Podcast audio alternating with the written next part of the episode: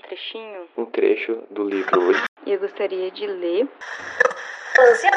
o livro do projeto de leitura do Instituto Federal de Santa Catarina. Nas entrelinhas.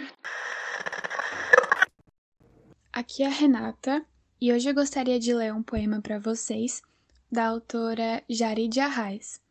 Desistir é coragem difícil. Somos programados para tentar. Deslizando aos barrancos, a pele das pernas esfoladas, os pulsos marcados pelos rosários.